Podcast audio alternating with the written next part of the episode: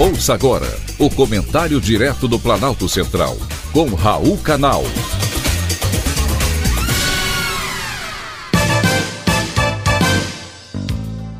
Queridos ouvintes e atentos escutantes, assunto de hoje: corrupção compensa no Brasil.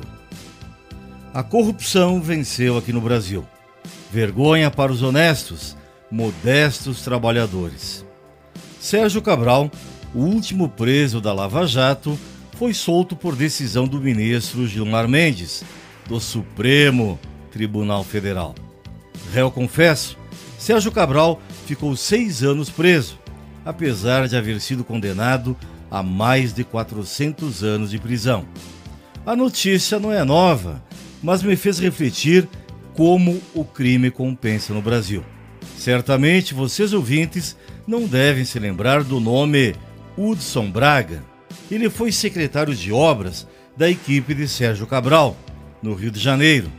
Também foi preso em 2016 e solto por um habeas corpus concedido pelo mesmo ministro Gilmar Mendes.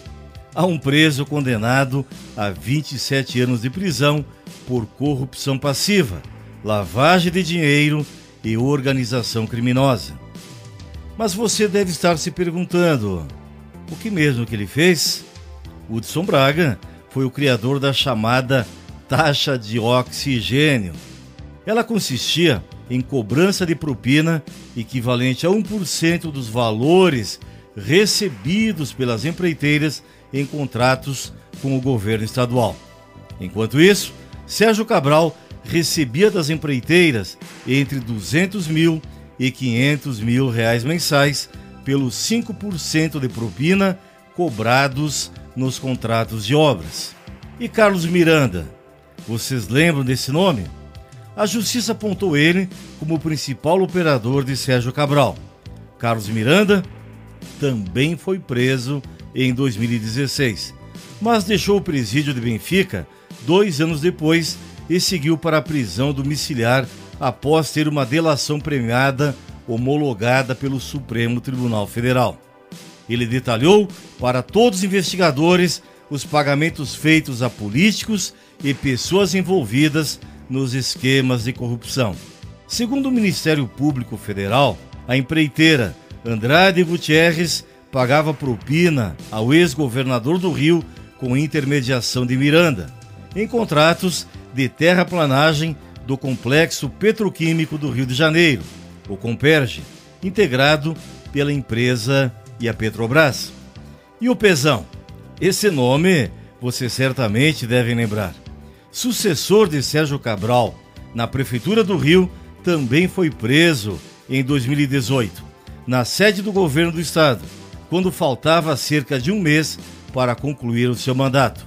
Pouco mais de um ano depois, em dezembro de 2019, o ex-governador deixou a unidade prisional da Polícia Militar localizada em Niterói, após uma decisão do Superior Tribunal de Justiça.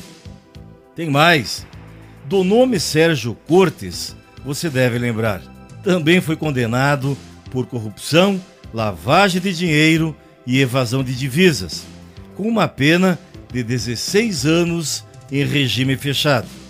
Foi preso em abril de 2017, porém foi solto em fevereiro do ano seguinte após decisão, de novo, adivinha de quem? Do ministro Gilmar Mendes, do Supremo Tribunal Federal. E por que Sérgio Cortes foi preso? Ele desviou a bagatela de 300 milhões de reais da Secretaria Estadual de Saúde e do Instituto de Traumatologia e Ortopedia do Rio de Janeiro.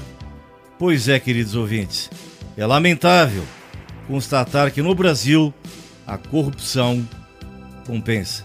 Infelizmente, o crime venceu. Foi um privilégio, mais uma vez, ter conversado com você.